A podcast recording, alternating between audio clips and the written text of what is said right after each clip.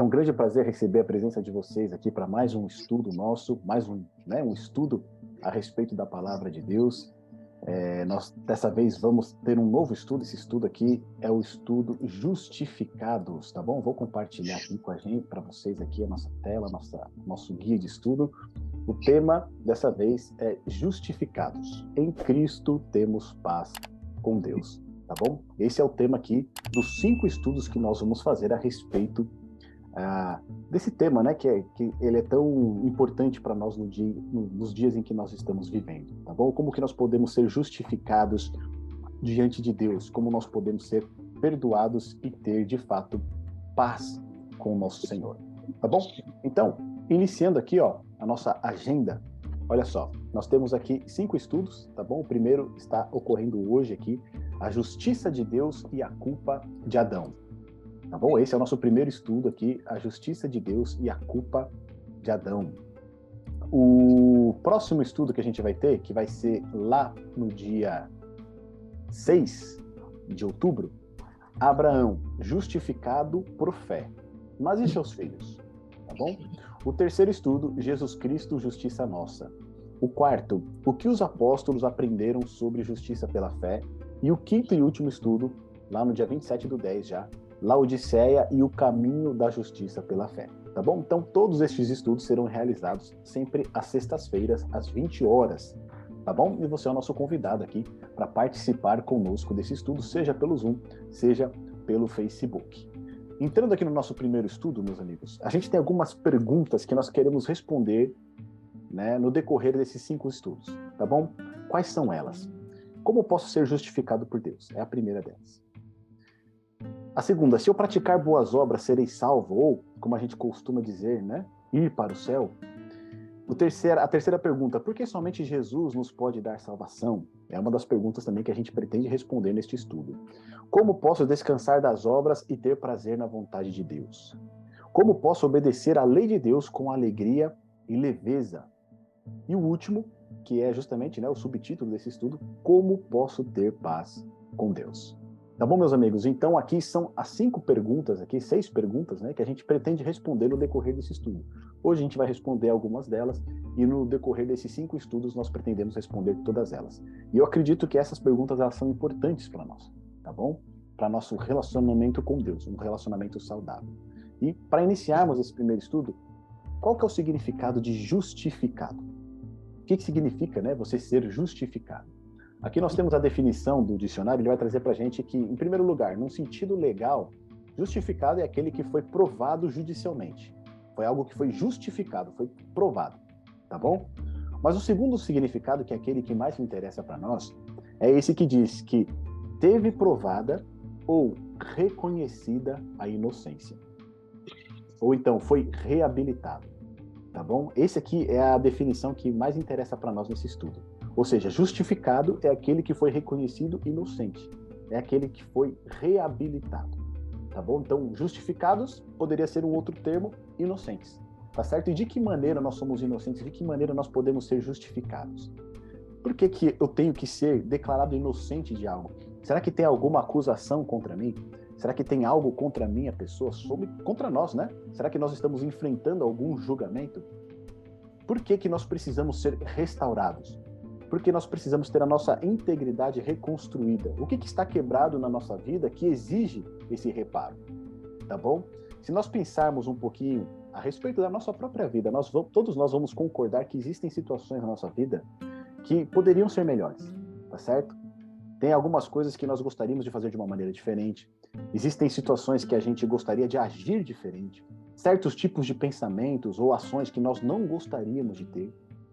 E quando nós falamos no, no aspecto é, espiritual, no aspecto religioso, nosso relacionamento com Deus, aí nós podemos encontrar várias questões na nossa vida que não estão em harmonia com a vontade de Deus. Tá certo? E que a gente, pela nossa própria consciência, né, com o Espírito Santo falando conosco, sabemos que nós precisamos é, dar um sentido né, correto para a nossa vida, agir de uma maneira correta. Tá bom? Então, em um sentido mais amplo, todos nós temos algo do qual precisamos ser reparados. E num sentido bíblico, todos nós precisamos ser justificados. Tá bom? E aí, O que, que a Bíblia fala a respeito dessa nossa condição? Por que, que nós precisamos ser justificados? O Salmo 51, verso 5 vai dizer o seguinte: Eu nasci na iniquidade, e em pecado me concebeu minha mãe. Então, Davi, falando aqui a respeito né, é, de si próprio, ele vai dizer que ele nasceu na iniquidade, e a palavra iniquidade significa culpado ou condenado, tá certo? Ou seja, ele já nasce o quê? Com uma condenação. Ele já nasce ali com uma culpa. E dentro do pecado ele foi concebido e veio a esse mundo em pecado. Em Romanos capítulo 3, verso 23, vai trazer um outro texto para nós que diz o seguinte: Pois todos pecaram e carecem da glória de Deus. Ou seja, todos os seres humanos nessa terra aqui, eles pecaram e estão separados da glória de Deus, estão separados da comunhão de Deus. E, o, e um outro texto para nós, nós aqui, o terceiro texto, vai dizer o seguinte: Todo aquele que pratica o pecado também transgride a lei, porque o pecado é a transgressão da lei. Então, Romanos, Paulo diz que todos nós pecamos, Davi fala que todos nós já nascemos em pecado, já nascemos culpados, condenados, e 1 João, ele vai falar qual que é a nossa condenação? Por que, que nós somos culpados? Porque nós transgredimos o quê? A lei de Deus, tá certo? Nós transgredimos essa lei. A lei fala para a gente não mentir, a gente mente. A lei fala para a gente não cobiçar, a gente cobiça, tá certo? A lei fala para honrar o pai e a mãe, a gente desonra. Então, a lei pede algo e nós, inevitavelmente, transgredimos essa lei. Por isso, somos considerados o quê? Culpados. Por outro lado, a palavra de Deus também vai dizer para a gente que a lei de Deus, é santa, o mandamento, ele é santo, é justo e bom. Isso está lá em Romanos capítulo 7, verso 12. Ou seja, por mais que a lei seja boa, por mais que o mandamento seja santo e justo e bom, nós não conseguimos o que? Obedecer essa lei. Tá certo? Nós estamos transgredindo essa lei continuamente. E é por isso que nós somos condenados. É por isso que nós precisamos ser justificados. Agora, se por um lado a Bíblia diz que nós precisamos dessa justiça, ela vai apontar para nós também onde nós podemos encontrar essa justiça. Olha só, três textos aqui que dizem o seguinte para gente. Em 1 João capítulo 1, verso 9, diz que se confessarmos os nossos pecados, ele é fiel e justo para nos perdoar os pecados e nos purificar de toda injustiça. Então, se nós confessarmos os nossos pecados a Deus, ao Senhor Jesus Cristo, ele é fiel e justo para nos perdoar os pecados e nos purificar de toda injustiça. Ou seja, ele nos torna o quê? Justos tá certo? Ele nos justifica. Em Romanos capítulo 8, verso 1 diz: "Agora, pois, já nenhuma condenação há para os que estão em Cristo Jesus." Se por um lado nós já nascemos condenados, como o salmista diz, por outro, aqueles que estão em Cristo não tem nenhuma condenação sobre eles. Tá certo? Eles são considerados o quê? Justificados, justos. E o último texto aqui em Romanos capítulo 8, verso 33 diz: "Quem intentará acusação contra os eleitos de Deus?" É Deus quem nos justifica. Então, se por um lado nós nascemos já com essa culpa, com essa condenação e não conseguimos cumprir a lei de Deus, por outro lado, Deus ele está disposto a perdoar os nossos pecados, a nos purificar, a remover essa condenação e nos tornar o quê? Justos, tá bom? Deus ele quer nos justificar. E isso aqui que é a promessa mais brilhante que a gente pode ter. Se Deus está querendo nos justificar, significa que ele está querendo o quê? Entrar num tratado de paz conosco. Nós não precisamos mais estar em rebelião contra Deus. Nós não precisamos mais estar contra Deus, transgredindo a sua lei. Nós podemos agora entrar numa união com ele. Tá bom? Para a gente entender, então, da onde que vem, né? Essa questão, por que, que todos nós nascemos culpados e condenados? O que, que, que a gente precisa fazer para ser justificado por Deus? Se é Deus quem nos justifica, para responder essa pergunta, nós precisamos voltar lá na nossa origem, tá bom? Olha só, lá em Romanos, no capítulo 5, no verso 12, diz o seguinte para nós: Portanto, assim como por um só homem entrou o pecado no mundo, e pelo pecado a morte, assim também a morte passou a todos os homens, porque todos pecaram. Então, como que essa culpa, essa condenação recaiu sobre nós? Através de um único homem só. Quem? Adão. Tá certo? Por conta do pecado de Adão, todo pecado agora e a morte entrou no nosso mundo e passou a quem? A todos os homens. Olha só, né? O Adão, né? Olha o que, que você foi fazer, Adão. Adão, então, agora ele, né? Depois de ter transgredido a lei de Deus, ele passou agora essa rebelião, essa condenação para todos os filhos que nasceram na sequência. Então é daí que nós temos a origem, porque nós não conseguimos né, obedecer à lei de Deus como se deve, porque nós estamos debaixo de uma condenação porque nós somos considerados culpados, tá bom? E não tem nada que a gente possa fazer para evitar isso. É algo que passa por nós, tá bom? Então vamos lá. A gente percebeu aqui que lá no Éden, né, na queda de Adão, é que teve origem a toda essa questão de nós agora estarmos né, com essa sentença sobre nós. Mas olha só o que a gente vai descobrir no decorrer desse estudo. O primeiro tópico, a justiça de Deus no Éden, tá bom? A obediência à lei pela fé. O segundo subtópico aqui, o quebrantamento da lei de Deus. O segundo tópico, o princípio da justiça pelas obras, justificação pelas obras. Depois, os itens, né? Na sequência, justiça pelas obras e o veneno da justiça pelas obras. Tá bom? Então a gente vai entender cada um desses pontos aqui no estudo de hoje e entender aí essa questão aí mais profunda. Olha só. Quando a gente olha para a criação, tudo foi criado perfeito, não é verdade? Deus criou todas as coisas perfeitas, maravilhosas. Nós vemos que tudo que Deus criava era o quê? Era bom. Tudo que Deus fazia era bom. E ao final ele diz que tudo que foi criado era o quê? Era muito bom. Tá certo? Era uma perfeição maravilhosa. Nós vemos que tudo ali, o relacionamento entre homem, mulher, o relacionamento com os animais, tudo que Deus havia criado era perfeito, era magnífico. Mas toda essa perfeição, toda essa beleza era regida por uma lei. Tá certo? Tinha uma lei que governava todas as coisas e permitia que esse mundo que tinha sido criado fosse perfeito. Que lei era essa? Vamos acompanhar aqui? Eu queria pedir a participação de vocês, tá bom? Se vocês puderem aí, podem abrir o microfone para fazer as leituras dos textos bíblicos. Eu queria ver com vocês qual era essa lei que regia toda a criação a princípio, tá bom? Que mantinham as coisas organizadas, que mantinham a, né, toda a criação naquele estado de beleza, de pureza inicial. O texto está lá em Gênesis, no capítulo 2, no verso 15 a 17. Quem puder fazer essa leitura para a gente, tiver com a Bíblia aí, pode ficar à vontade, tá? Para abrir o microfone aí e fazer essa leitura. Vamos lá? Olha só. Gênesis no capítulo 2, do verso 15 a 17, está escrito assim: E tomou o Senhor Deus o homem e o pôs no jardim do Éden para o lavrar e o guardar.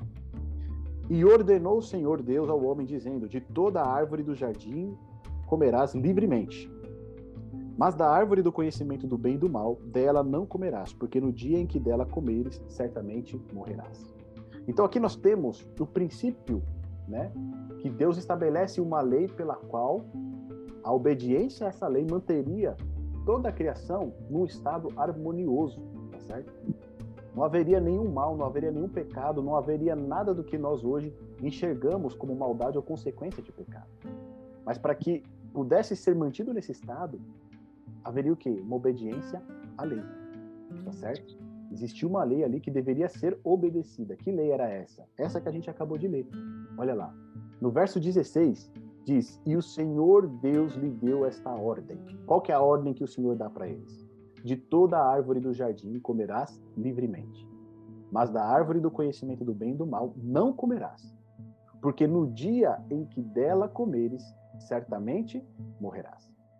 Então, qual que é a ordem que Deus aqui determinou? Tá certo? De toda a árvore do jardim comerás livremente. Essa é a ordem. Qual que é a lei? Adão e Eva, eles deveriam comer livremente de todas as árvores do jardim, inclusive a árvore da vida, que a gente vê lá no verso 8, tá certo? Quando Deus planta o jardim, ele coloca ali a árvore da vida e ele dá acesso a Adão e a Eva a essa árvore para que eles comam livremente. Então o mandamento era para que eles comessem livremente de toda a árvore do jardim. Só que o mandamento não era só esse. Ele tinha um porém. Qual que é? Mas da árvore do conhecimento do bem e do mal não comerás. E aí Deus ele coloca os termos claros por que, que eles não deveriam comer dessa árvore. Por quê? Porque no dia em que dela comeres, certamente o quê? Morrerás. Tá bom? Então aqui, qual que é o termo, qual que é a lei que Deus estabelece para Adão e para Eva, para que eles permanecessem né, num mundo criado perfeito? Obedecer a sua lei tá certo? Não comer da árvore do conhecimento do bem e do mal, mas o que? Desfrutar de toda a árvore do jardim, comer livremente, inclusive a árvore da vida. Agora, olha que coisa interessante aqui pra gente. Adão e Eva, eles não conheciam a morte. Então, quando Deus disse para eles: Olha, vocês não vão comer do fruto da, da árvore do conhecimento do bem e do mal, porque senão vocês vão morrer. Tá certo? Só que eles não sabiam o que era a morte. Eles não conheciam a morte. E como que você vai falar para alguém o que é morte sem ela nunca ter experimentado isso? Lógico que Deus poderia explicar para eles ah, o que é morte. Olha, morte é você vai deixar de existir, você vai deixar de viver, tá certo? Vai ser como um sono no qual ali você não vai ter consciência de nada. Deus poderia explicar, mas eles nunca tinham visto a morte, porque tudo era perfeito. Toda a criação era perfeita. Então, imagina, né? Adão e Eva, o que é morte? Né? Eles não sabiam o que é morte. Então, a obediência que eles deveriam prestar a essa lei de Deus, que era não comer do fruto da árvore do conhecimento do bem e do mal, essa obediência, ela só poderia ser por uma razão, sabe qual? Pela fé. Eles não conheciam a morte. Portanto, eles tinham que acreditar que aquilo que Deus disse para eles, que se eles comessem dessa árvore, eles iriam morrer, eles teriam que acreditar nessa palavra e crer nessa palavra. Pela fé, eles deveriam crer que a palavra de Deus é verdadeira. Se Deus disse que eles vão morrer e se morrer é deixar de existir, então precisamos crer nessa palavra. Era essa obediência que eles tinham à lei de Deus, unicamente pela fé, porque eles não conheciam a morte, eles não sabiam que era a morte. Tá certo? Então a única obediência que eles poderiam prestar é pela fé. E quando nós avançamos aqui no nosso texto, nós vamos ver que é justamente essa questão de obedecer pela fé que Satanás ele vai atingir Adão e Eva, ele vai explorar né, a Adão e Eva nessa questão. Olha só. Quando a gente avança no texto de Gênesis, no capítulo 3, agora do verso 1 até o verso 6, olha o que está escrito lá para gente. Mas a serpente, mais sagaz que todos os animais selváticos que o Senhor Deus tinha feito, disse à mulher: é assim que Deus disse? Não comereis de toda a árvore do jardim? Primeira coisa que ela está fazendo aqui, a serpente, tá certo? Ela está o quê? Colocando uma dúvida na mente de Eva. Olha o que ela diz. É assim que Deus disse: Não comereis de toda árvore do jardim? Quando a gente olha para o mandamento, ele é contrário, né? Deus diz que eles podem comer livremente de toda árvore do jardim. Só que a serpente diz o quê? Não comereis de toda árvore do jardim? Coloca dúvida ali na mente de Eva em um certo sentido, ela está contradizendo a palavra de Deus. Deus disse que eles poderiam comer livremente, a serpente diz o quê? Vocês não podem comer de toda a árvore do jardim? Então está colocando a dúvida, está semeando dúvida no quê? Na palavra de Deus. Tá certo? Deus disse algo, mas aqui ela está levantando uma suspeita sobre a palavra de Deus. E o texto continua. Respondeu-lhe a mulher: Do fruto das árvores do jardim podemos comer, mas do fruto da árvore que está no meio do jardim, disse Deus: Dele não comereis, nem tocareis nele, para que não morrais. Um segundo ponto que chama a nossa atenção aqui é o acréscimo que Eva faz às palavras de Deus. Deus disse que eles não deveriam comer do fruto. Mas quando Eva vai dar a explicação para a serpente, ela, ela né, acrescenta algo à palavra de Deus que não foi dito inicialmente. Ela faz um acréscimo. Tá certo? Ela diz: nem tocareis nele, mas Deus não havia dito isso. Tá certo? Então aqui, né, Eva, seja ali por é, não se lembrar do que Deus havia dito, não se lembrar né, do que a palavra de Deus dizia a respeito desse tema, ela acaba acrescentando algo que não estava na palavra de Deus. Depois, no verso 4, diz o seguinte: Então a serpente disse à mulher: É certo que não morrereis. Porque Deus sabe que no dia em que dele comerdes, se vos abrirão os olhos, e como Deus, sereis conhecedores do bem e do mal. Então, o terceiro ponto que chama a nossa atenção aqui é que depois de colocar a dúvida na cabeça da mulher, a serpente ela vai contrariar a palavra, a palavra de Deus. Tá certo? Deus disse que eles iriam morrer se eles comessem, e a serpente diz o quê? É certo que não morrereis. Então ela diz o contrário da palavra de Deus. E aí no verso 6, vendo a mulher que a árvore era boa para se comer, agradável aos olhos e árvore desejável para dar entendimento, tomou-lhe do fruto e comeu, e deu também ao marido, e ele comeu. Então aqui, o quarto ponto, né, que a gente percebe. Eva ela deixou que os seus sentidos, que os seus sentimentos anulassem a palavra de Deus. Tá certo? Os sentimentos dela, aquilo que ela estava vendo, aquilo que ela estava sentindo, foi superior ao que a palavra de Deus havia dito. Então, esses quatro pontos que a gente percebe aqui, a gente entende que a serpente ela está fazendo o quê? Anulando a confiança de Eva na palavra de Deus ela está anulando a fé de Eva na palavra de Deus. E olha que coisa interessante. A fé, ou seja, a fidelidade, a confiança na palavra de Deus foi anulada. Uma vez anulada, não se pode prestar a obediência exigida. A obediência do santo casal no Éden não se dava por sua perfeição física e de caráter, mas sim por sua fé na palavra de Deus. Esse é um ponto interessante que a gente observa, porque assim muitas vezes a gente olha, né, para Adão e Eva e a gente fala, olha, para eles obedecer a Deus era fácil, porque eles eram perfeitos, né? Eles tinham um corpo perfeito, eles tinham uma moral perfeita, ou seja, eles não tinham uma inclinação para o pecado e para a maldade como eu e você tem. Então, para eles era até fácil obedecer à lei de Deus. Só que perceba que a obediência deles à lei de Deus não era fundamentada na sua perfeição física nem na sua, na sua perfeição de caráter. Mas era o quê? Na fé na palavra de Deus. Era isso que mantinha eles obedientes. Porque se fosse a perfeição deles de caráter, de moral, eles não teriam pecado. Tá certo? E olha só onde a gente está hoje, né? Enfrentando aí as consequências desse pecado. Então, o único meio pelo qual esse casal poderia permanecer fiel a Deus, obediente a Deus, era pela fé na sua palavra. E o que a serpente fez foi justamente minar essa fé na palavra de Deus.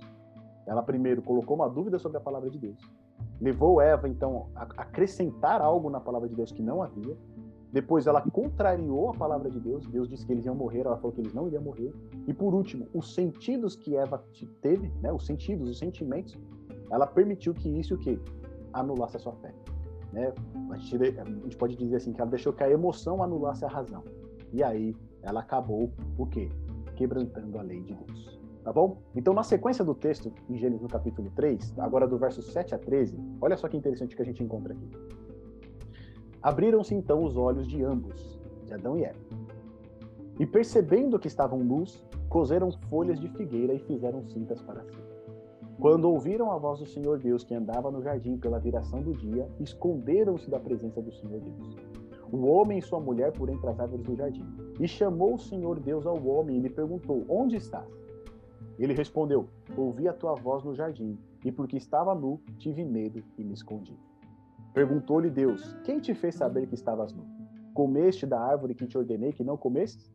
Então disse o homem: A mulher que me deste por esposa, ela me deu da árvore e eu comi.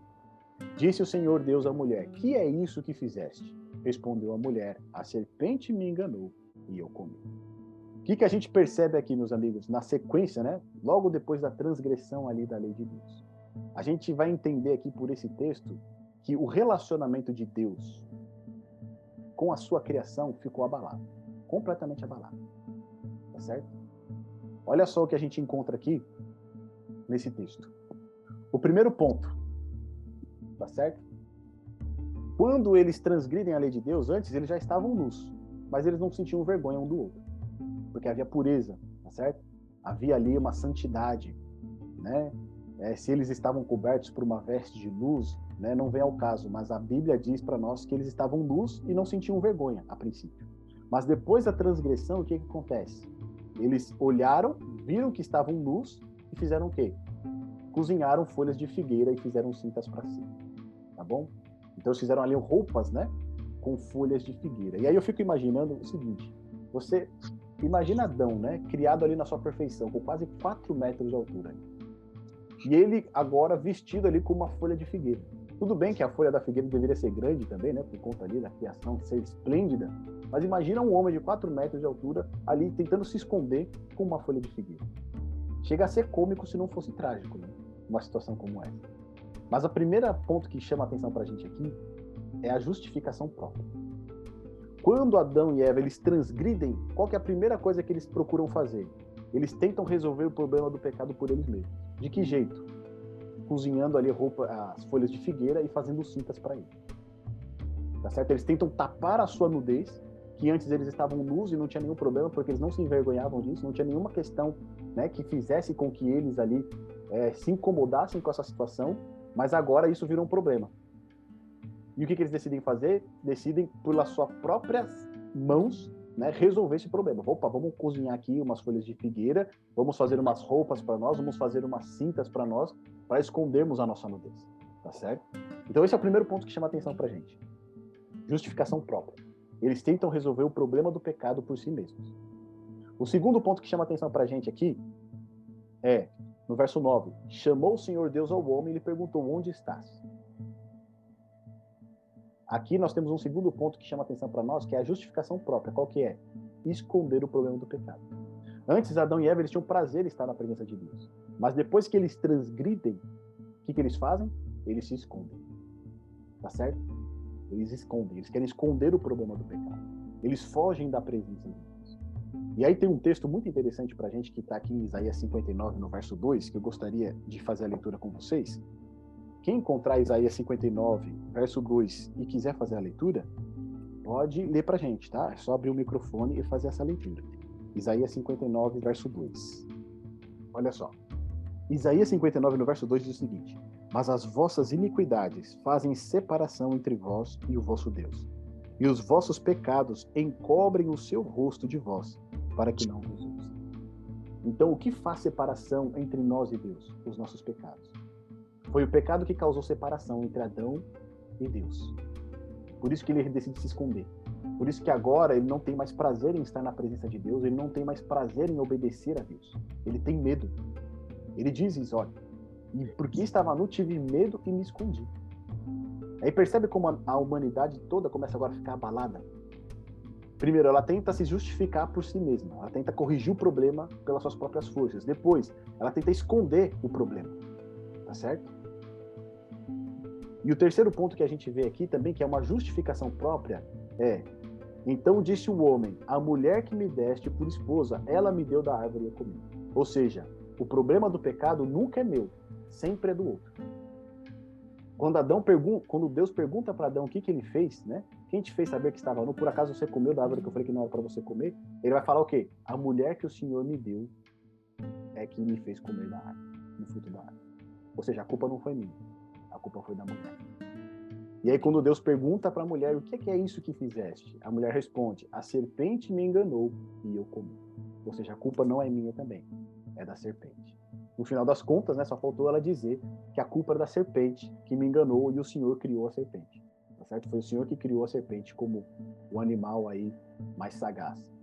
Então a gente percebe que quando o pecado ele infiltra no mundo, e ele infiltra através de Adão, porque ele era o responsável, né, por manter ali a segurança do jardim, manter ali a sua esposa longe da árvore do conhecimento do bem e do mal, a humanidade, a criação, ela fica alienada de Deus.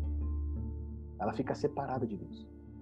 E é por isso que todas aquelas condições que nós vimos no, no princípio do estudo, né? Todos pecaram, estão destituídos da glória de Deus, né? Nós estamos separados de Deus, nascemos na iniquidade já.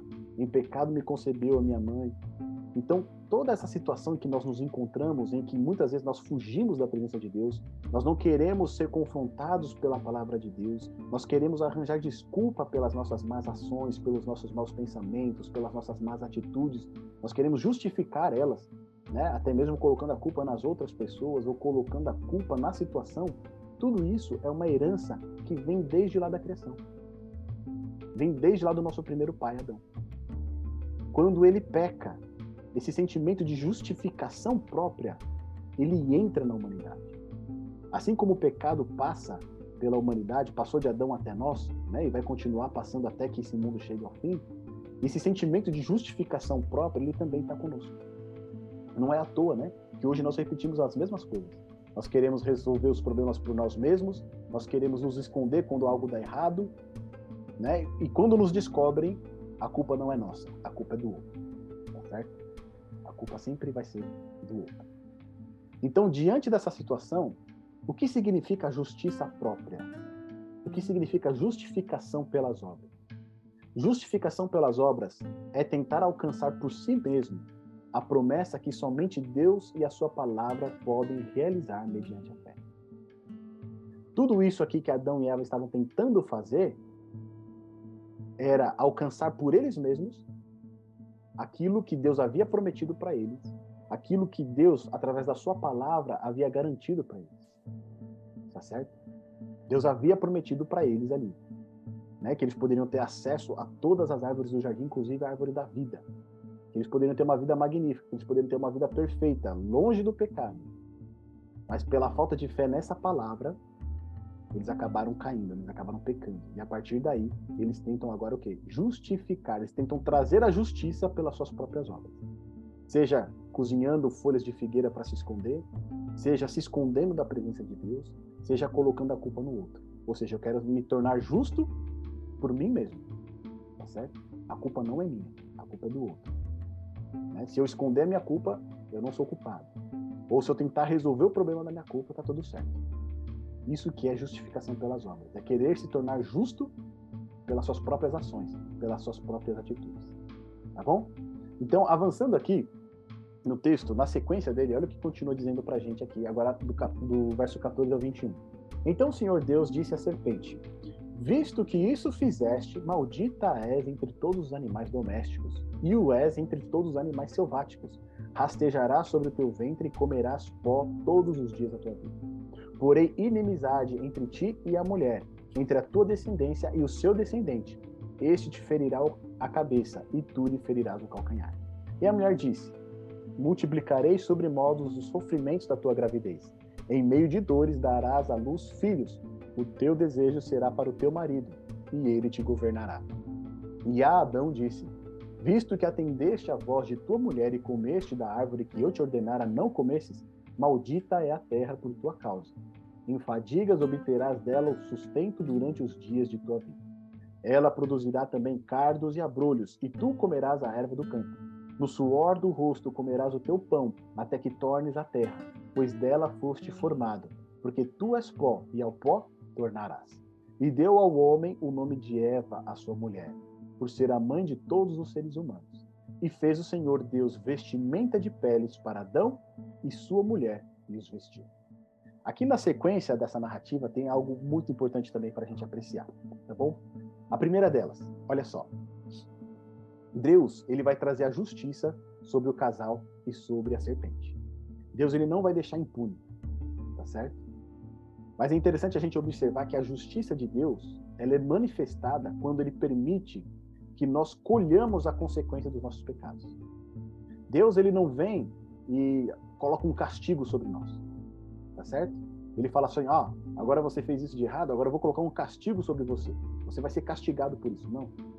Qual que é a justiça de Deus? Ele permite que nós colhamos, colhamos aquilo que nós plantamos. Tá certo? É assim que Deus manifesta a sua justiça. E o primeiro ponto que traz destaque para a gente aqui é que a justiça de Deus ela é manifestada contra a serpente, que nós sabemos que é o diabo e o Satanás, tá certo? O diabo, o Satanás ali, a serpente foi um canal, né? Ela foi um médium ali que Satanás utilizou para enganar ela. Então, a primeira manifestação da justiça de Deus é contra a serpente. A justiça de Deus executada contra Satanás. E aqui nós temos a palavra de Deus e uma promessa, porque no verso 15 diz o seguinte: Porém, inimizade entre ti, a serpente, e a mulher, entre a tua descendência, a descendência da serpente, e o seu descendente, a descendência da mulher. Este o descendente da mulher ferirá a tua cabeça, e tu lhe ferirás o quê? O calcanhar. Tá certo? Então, quando Deus traz a justiça sobre a serpente, ele também ali anuncia a sua palavra mais uma vez e faz uma promessa. Que promessa é essa? Que o descendente da mulher iria destruir a serpente. Tá certo? Ele iria ali ferir a cabeça da serpente e iria destruir essa serpente. Mas a serpente iria causar um ferimento ali no calcanhar do descendente da mulher. O segundo ponto, a justiça de Deus agora manifestada, né, para Eva. Olha só. Quando Deus diz, né, para a mulher: "Multiplicarei sobremodos os sofrimentos da tua gravidez, em meio de dores darás à luz filhos, e o teu desejo será para o teu marido, e ele te governará." Então, essa aqui é a consequência da transgressão de Eva. É a justiça de Deus manifestada, né, contra Eva. Tá certo? Então Deus está permitindo que ela colhe agora as consequências da sua transgressão. O terceiro ponto, a justiça de Deus agora manifestado contra Adão. E aí a gente vai ver que talvez ali, comparado com a serpente, né, o juízo de Deus contra Adão, ele seja equiparado ao da serpente. Por quê? Adão ele tinha o quê? O dever, a obrigação de estar zelando ali para que isso não acontecesse, tá certo? Ele era o responsável. Então é dito que, visto que atendeste a voz de tua mulher e comeste da árvore que eu te ordenara que não comesses, maldita é a terra por tua causa. Ou seja, todo o sofrimento, toda a maldade, todo o pecado que nós vemos no mundo hoje é por culpa de quem? De Adão. Tá certo? Lembra que a gente viu lá no princípio? Né? Nós herdamos essa iniquidade, nós herdamos essa tendência para o pecado. Por quê? Por culpa de Adão. Tá bom? Então aqui a justiça também é manifestada contra Adão. Ele vai ter que colher agora as consequências da sua transgressão. Mas em meio a tudo isso, a gente tem um lampejo aqui de esperança. Porque o quarto ponto que eu quero destacar aqui com vocês, que está lá no verso 21, olha que coisa fantástica é apresentada para nós. Fez o Senhor Deus vestimenta de peles para Adão e sua mulher e os vestiu.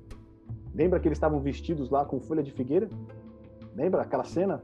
Né? Um homem de quatro metros com uma, né, uma cinta ali de figueiras, né? uma coisa ali realmente ali ridícula. Agora no verso 21, olha o que Deus faz por eles. O Senhor Deus fez vestimentas de peles para Adão e sua mulher e os vestiu. Aqui nós encontramos não a justiça de Deus, também a justiça de Deus, mas mais do que a, justi a justiça de Deus, nós vemos aqui a justificação de Deus. O primeiro animal inocente, ele foi sacrificado para expiar a culpa que era do santo casal. Pela fé no sacrifício expiatório, homem e mulher agora poderiam se tornar o quê? Justificados. Quando o texto bíblico diz para nós aqui que o Senhor fez vestimenta de peles para eles, significa o quê? Que um animal teve que ser morto. E até então não havia morte. Lembra? Era um mundo perfeito. Não existia nenhum mal, nenhum traço de pecado. Mas uma vez agora que o pecado penetrou o mundo, penetrou também a morte. E o primeiro ser a morrer aqui não é Adão e Eva. Porque lembra que Deus havia dito? O dia que vocês comerem desse fruto, certamente o quê? Vocês vão morrer. Só que para eles não morrerem, alguém inocente teve que morrer. Quem que morreu? Um animal. Tá certo? Um animal de pelo, né? Possivelmente aí um cordeirinho que nós vamos continuar é, compreendendo melhor essa questão nos próximos estudos. Então, um cordeiro, um animal que não tinha nada a ver com o pecado de Adão e Eva, um animal inocente, precisou morrer para que Deus fizesse para eles agora o quê? Vestimenta de peles. E aqui tem um ponto fundamental para nós aqui. Na justiça própria, a justiça pelas obras, a justiça de Adão e Eva, que eles queriam ali esconder, resolver a questão do seu pecado, o que, que eles fizeram? Eles fizeram eles mesmos cintas para si, com folhas de figueira. Mas isso é o quê? Nada, tá certo? Imagina você se vestir com uma planta, logo isso aí vai rasgar, logo isso aí já não vai servir para nada. Não vai ser possível você esconder a sua nudez. Mas a justiça pela fé, a justificação que vem de Deus, demonstra que Deus fez para eles o quê? Vestimenta. Percebe? Não são eles que fazem. Quem que faz a vestimenta para eles? Deus. É Deus que faz. E é Deus o quê? Que veste. O que, que Deus está querendo demonstrar para nós com essa lição? Que se nós tentarmos resolver o problema do pecado por nós mesmos, com a nossa própria força, nós sempre iremos falhar. Vai ser ridículo isso. Essa tentativa de querer justificar os nossos pecados, as nossas falhas, fazendo boas obras, fazendo algo de bom, tentando esconder, isso sempre vai ser o quê? Fracassado. Porque a verdadeira justiça, ela precisa vir pela fé. E essa justiça não é nossa, ela vem de Deus. É Deus que opera, é Deus que realiza. Nós precisamos crer para receber essa justiça na nossa vida. Então, a lição que Deus está ensinando aqui para Adão e para Eva é algo que Isaías, lá no capítulo 64, verso 6, vai falar para gente. Tá bom? Ó, Isaías 64, se você está em Isaías 59, é só avançar mais um pouquinho. Isaías 64, verso 6. Olha o que o profeta diz a respeito das nossas boas obras. Mas todos nós somos como o imundo, e todas as nossas justiças como trapo da imundícia. Percebe? Todas as nossas justiças são o quê? Como trapo de imundícia. Tudo aquilo que a gente pretende fazer de bom, que a gente pretende fazer por nós mesmos, à vista de um Deus que é santo, que é puro, é trapo de imundícia. A única justiça que é aceita por Deus é a sua justiça. E nós só podemos ter essa justiça pela fé. Adão e Eva tentaram fazer roupas ali com folhas de figueira, mas Deus falou: não, isso não serve. Então o próprio Deus foi lá e fez uma vestimenta de peles para ele. Por que, que esse, esse, né, esse animalzinho inocente teve que ser sacrificado? Porque ele teve que ser o substituto de Adão e Eva. Tá certo? E foram dois animais que foram sacrificados, não foi só um. Né? Porque possivelmente um só daria a roupa para um. Então, dois animais ali precisaram ser sacrificados, dois inocentes precisaram ser substitutos de Adão e de Eva. Então, esse sacrifício foi para mostrar para eles que a única justiça aceita por Deus é a justiça pela fé. É a justiça naquilo que Deus provê e não naquilo que nós podemos fazer pelas nossas próprias mãos. Fantástico isso, né? Aqui a gente começa a perceber da onde que surge a justiça pelas obras. Percebe?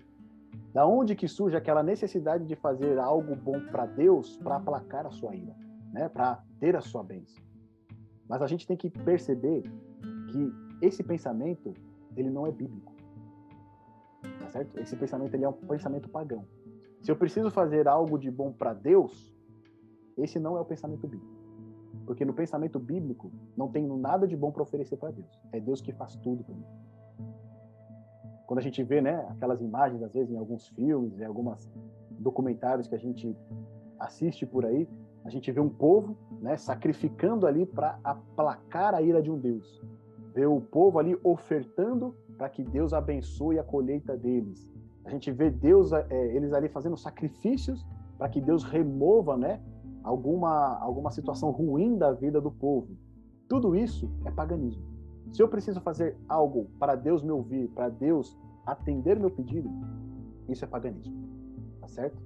Porque a religião bíblica ensina que Deus é que provê tudo. Deus é que faz. Ele que opera o querer e o efetuar segundo a sua boa vontade.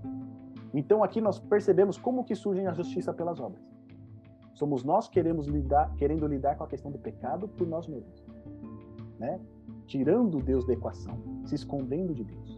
Mas Deus vem ao nosso encontro e fala: se você quer ser justificado, você precisa receber a minha justiça. Essa é a única justiça que é válida. Tá certo?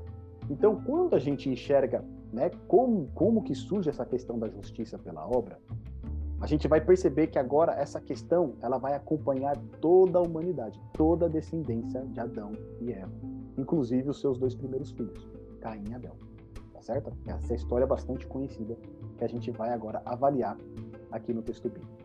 Olha só, o veneno da justiça pelas obras. Aquilo que começou com Adão, de querer se justificar, vai passar agora para sua descendência. A gente vai observar isso na história aqui de Caim e Abel. Olha lá, Gênesis 4, do verso 1 a 8 está escrito assim: Coabitou o homem com Eva, sua mulher. Esta concebeu e deu à luz a Caim. Então disse: Adquiri um varão com o auxílio do Senhor. Depois deu à luz a Abel, seu irmão. Abel foi pastor de ovelhas e Caim, lavrador. Aconteceu que no fim de uns tempos trouxe Caim do fruto da terra uma oferta ao Senhor. Abel, por sua vez, trouxe das primícias do seu rebanho e da gordura deste. Agradou-se o Senhor de Abel e de sua oferta, ao passo que de Caim e de sua oferta não se agradou. Irou-se, pois, sobremaneira Caim e descaiu-lhe o semblante. Então lhe disse o Senhor: Por que andas irado? E por que descaiu o teu semblante? Se procederes bem, não é certo que serás aceito? Se todavia procederes mal, eis que o pecado jaz à porta. O seu desejo será contra ti, mas a ti cumpre dominá-lo. Disse Caim a Abel, seu irmão: Vamos ao campo. Estando eles no campo, sucedeu que se levantou Caim contra Abel, seu irmão, e o matou. Tá bom? Então, essa triste história aqui que a gente é, encontra, né? Logo na sequência aqui do livro de Gênesis, logo depois da queda, o que, que acontece? Uma das piores cenas que poderiam acontecer para um pai né? e para uma mãe. Os filhos ali se matando, né? No caso aqui, Caim matando Abel. E como que a gente percebe aqui que aquela herança de Adão, da justiça pelas obras, passou para sua descendência? Olha só, o primeiro ponto que a gente tem que destacar aqui é a justiça de Eva, tá certo? Porque lá no verso 1, Eva diz o seguinte: adquiri um varão com o auxílio do Senhor. Lembra da promessa que Deus havia feito lá em Gênesis 3? Que o descendente da mulher, o que, que ele iria fazer com a serpente? Ele iria esmagar a cabeça da serpente, tá certo? Essa é a primeira promessa messiânica que nós temos. É a primeira promessa apontando para Jesus, que viria para destruir as obras do diabo e, por fim, destruir o próprio diabo. Quando Eva aqui, ela engravida e ela dá à luz, ela pensa que esse filho que nasceu já é o descendente. Tá certo? Ela pensa que esse primeiro filho que está nascendo aqui, no caso Caim, já vai ser aquele que vai esmagar a cabeça da serpente. E aqui nessa tradução ela diz assim, né? Adquirir um varão mas o certo seria adquirir o varão com o auxílio do Senhor. Esse o varão significa o quê? Adquirir o descendente que Deus havia prometido. Tá certo? É essa a esperança que ela coloca aqui em Caim. Só que qual que é o problema aqui de Eva? Ela diz: adquirir o varão com o auxílio do Senhor. Ou seja, eu tive participação nisso. O Senhor me ajudou e agora veio o descendente prometido para acabar com as obras do diabo. Percebe? Só que, de novo aqui, nós temos uma justiça pelas obras o quê? Parcial. Porque Eva, ela não pode dizer que ela deu a luz ao varão. Mas ela diz, dei a luz ao varão com o auxílio de quem? De Deus. E é engraçado isso, né? Que muitas vezes nós também agimos dessa maneira. Nós fazemos algo de bom, nós tributamos isso a Deus, mas nós queremos também ter a nossa parte, né? Não, eu colaborei com isso. É essa atitude que Eva está tendo aqui, né? Eu adquiri com a ajuda de Deus, tá certo? Essa é uma justiça pelas obras parcial. Agora eu pergunto, será que essa justiça serve? A única justiça que serve é a justiça de Deus. É Ele que opera. Tanto que quando Jesus nasce, né, o verdadeiro descendente da mulher, ele nasce de uma menina que é o quê? Virgem. Ou seja, seria impossível ela engravidar. Mas Deus realiza toda a obra. Ele não faz a obra de maneira parcial. Ele não faz a obra pela metade. Ele faz a obra completa. E é nisso que nós precisamos nos apegar e crer.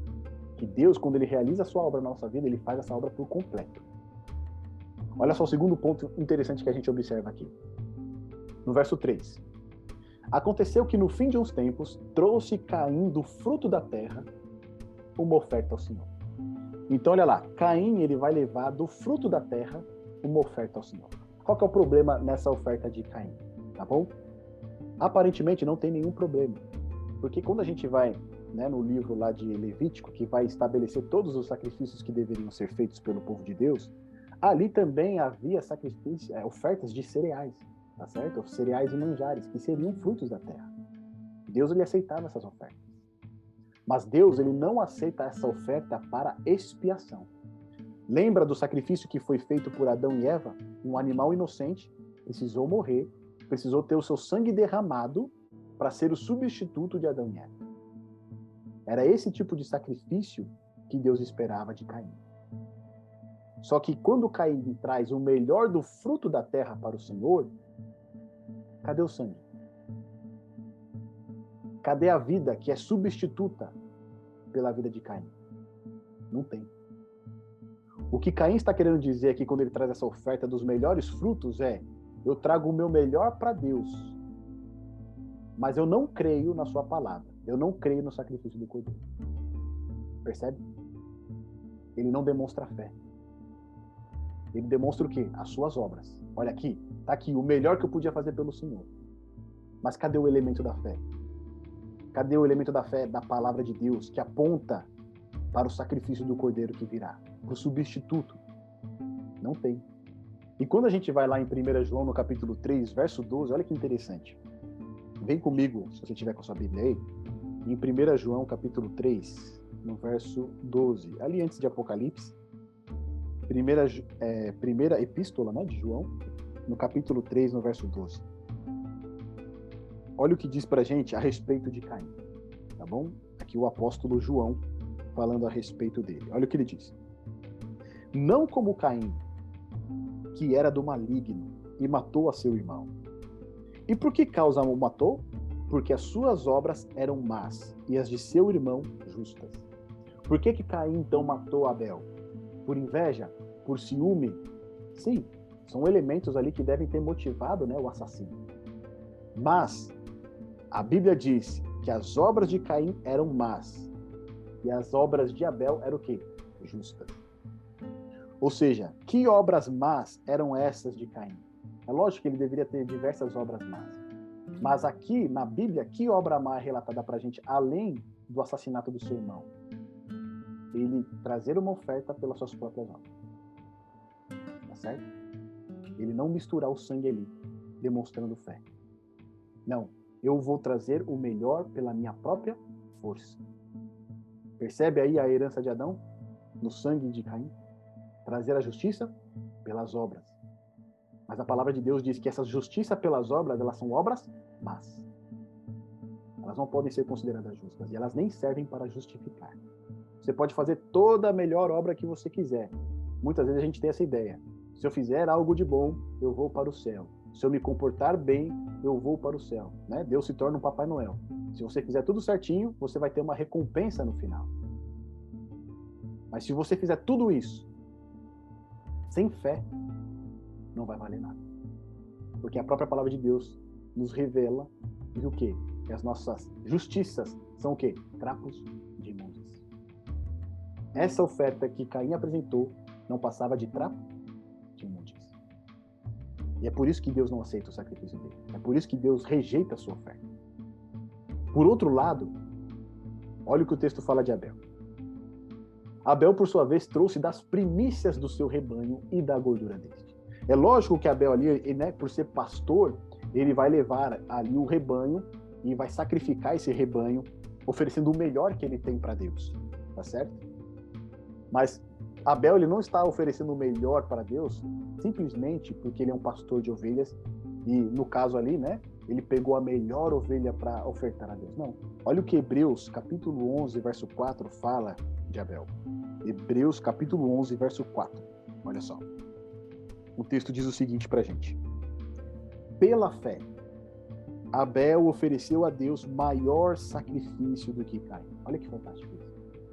O sacrifício de Abel do cordeirinho não era somente porque ele tinha, né, os cordeiros, ele tinha um rebanho, não porque pela fé, ele acreditou, ele confiou na palavra de Deus. Deus, quando faz o primeiro sacrifício ali e veste Adão e Eva, ele determina o padrão. Olha, se vocês quiserem ser justificados, alguém precisa tomar o lugar de vocês. Vocês precisam acreditar pela fé que o inocente que toma o lugar de vocês permite agora que vocês sejam perdoados. Deus ensinou isso para Adão e Eva. E Adão e Eva ensinou isso para os seus filhos. Só que Caim não quis obedecer. Mas Abel, pela fé, ofereceu a Deus maior sacrifício do que Caim, pelo qual alcançou testemunho de que era justo, quando Deus quando dando Deus testemunho dos seus dons e por ela, depois de morto, ainda fala. Ou seja, como que Abel foi justificado? Pela fé. Pela fé, ele acreditou na palavra de Deus. Se Deus pede então um sacrifício de um cordeiro inocente no meu lugar, para eu ser perdoado, eu vou oferecer então um cordeiro. Pela fé, Abel acreditou e ofereceu um sacrifício maior do que Caim. Não porque o cordeiro era melhor do que né, os frutos que Caim levou, não, mas porque ele tinha fé. Fé na palavra de Deus. A justiça de Abel é uma justiça pela fé. Abel traz o seu melhor para Deus, expressando fé na sua palavra e também no sacrifício do cordeiro. Percebe a diferença entre um e o outro aí? Um quer ganhar o quê? O favor de Deus, quer ser justificado pelo seu melhor. Abel quer ser justificado pela fé, obedecendo aquilo que a palavra de Deus diz. Não é fantástico isso? A gente pode tentar fazer o melhor para Deus, entregar o nosso melhor, a nossa melhor obediência, mas se não for pela fé, não vai passar de trapo de imundícia. Por outro lado, uma fé simples na palavra de Deus, essa sim é aceita. Essa sim nos torna justos, assim como Abel foi justificado. Agora, olha só, voltando à nossa pergunta inicial. O que preciso fazer para ser justificado por Deus, então? O que, que nós precisamos fazer, de acordo com esse estudo que nós fizemos? confiar plenamente na palavra de Deus, porque é ela que nos traz a justiça. Nós não temos o que fazer para nos tornarmos justos a não ser, pela fé, crer que a palavra de Deus é verdadeira. Se a palavra de Deus diz que em Cristo nós temos nossos pecados perdoados, nós podemos crer nessa palavra. E se nós cremos nessa palavra e acertarmos Jesus como nosso Salvador, nós seremos justificados. Se a palavra de Deus diz que Ele mesmo vai escrever a sua lei no nosso coração, nós temos que crer nessa palavra. E crendo pela fé nessa palavra, a lei de Deus vai ser escrita no nosso coração. Nós iremos poder obedecer, nós iremos poder servir a Deus. Não pela nossa própria força, mas pelo poder de Deus. Porque a palavra de Deus diz que isso vai ser realizado para aquele que crê. Então, o que nós vimos aqui nesse estudo, né, meus amigos? O primeiro estudo da nossa série. Recapitulando. Primeiro, compreendemos que todos nós somos culpados diante de Deus. Herdamos essa culpa de nosso primeiro pai, Adão. Junto com a culpa, herdamos também o veneno da autojustificação e justiça pelas obras. Esse veneno faz com que tentemos remover a culpa dos nossos pecados e trazer a justiça através de boas obras para Deus. A Bíblia, a Bíblia, porém, nos ensina que esta justiça não passa de trapo de imundícia, ela não serve. A verdadeira justiça só pode vir de Deus pela fé. Nossa única participação é a escolha. Nós podemos escolher acreditar. Nós podemos escolher crer na palavra de Deus pela fé. Pela fé na palavra de Deus. E sua promessa é que nós somos justificados. Se nós queremos obter a justiça por nós mesmos, isso será impossível, meus irmãos. Nós não precisamos querer agradar a Deus. Nós não precisamos fazer algo para ter o favor de Deus. Porque Deus, ele já nos ama, ele já cuida de nós. Ele já tem oferecido a sua justiça para nós. Basta que nós escolhamos aceitar essa justiça. Jesus Cristo ele conta uma parábola lá em Mateus, no capítulo 22, que é chamada a parábola das bodas. E nessa história ela é muito interessante porque um homem muito rico ele decide então fazer o casamento do seu filho. E ali ele manda convidar todas as pessoas ali do vilarejo para participarem dessa cerimônia, para estarem juntos com eles aí neste momento de alegria e de celebração. Então ele chama um cidadão, o cidadão fala: Olha, comprei uma terra aqui agora, me desculpe, mas eu não vou poder ir nessa celebração, tá certo? Eu preciso cuidar da minha terra. Ou seja, o trabalho foi mais importante do que estar na celebração. Os servos desse senhor vão, convidam outra pessoa. Quando chegam para ele para fazer o convite, ele diz: Olha, eu acabei de casar, né? E eu preciso cuidar da minha esposa aqui. Tá bom? Então, me desculpem, mas eu vou ter que recusar esse convite. Trocou o quê? A família do que estar nessa celebração. E aí as pessoas que ele chamou não vieram para essa celebração. Voltaram para o seu senhor e disseram: Olha, senhor, nós convidamos as pessoas, mas cada um foi dando a sua desculpa e disseram que não poderiam estar. Então o senhor disse para os seus servos: Ele, olha, faz o seguinte, saiam por todas as ruas Saiam por todas as vielas e chamem todas as pessoas e força-os a entrar nessa celebração, para que a minha festa não fique vazia. Chame todo mundo, não importa quem seja, mas que essa festa esteja cheia, cheia de pessoas para se alegrar conosco. Então os servos saem de novo, chamam as pessoas, convidam e né, quase forçam elas a entrar nesse banquete, nessa cerimônia. E depois que a casa está cheia, o Senhor então ele vê, né, se alegra porque esse banquete realmente vai ser celebrado e ele começa a passar e olhar nas mesas, vendo as pessoas que estão ali. E conforme ele vai passando, olhando pelas pessoas que estão sentadas à mesa, ele encontra um homem que não estava com as vestes nupciais. Que são essas vestes? Eram as vestes que o próprio dono da festa concedia. Tá certo? Ele concedia essas vestes para cada uma das pessoas que estavam assentados ali junto da mesa. E esse homem, por algum motivo, ele não está com as vestes que o Senhor ofereceu. E aí ele pergunta para esse homem: Amigo, o que, que você faz aqui? Por que, que você está com essas vestes? Por que, que você não está vestido com as roupas que eu concedi? E o homem não tem o que responder. Ele não tem o que responder, porque essas roupas elas eram gratuitas, elas eram concedidas pelo dono da festa. Mas ele estava ali, assentado com outras pessoas, sem estar utilizando essa roupa. Então ele não tinha o que responder. Ele não tinha nenhuma desculpa para dar. Ele não tinha nenhuma justificação própria para dar. Então o dono da festa diz o seguinte para os seus servos: peguem esse homem, lancem ele fora nas trevas. Ali haverá choro e ranger de dentes.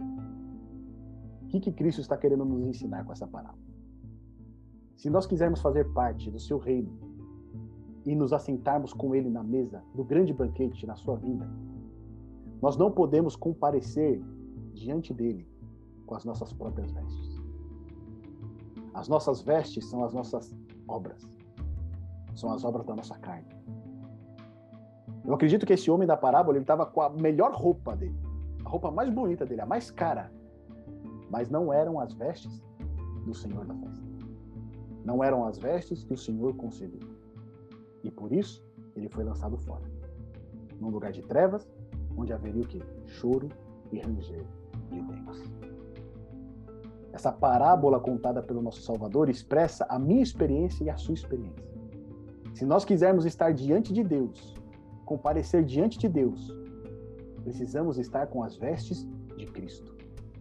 precisamos receber as vestes do nosso Salvador.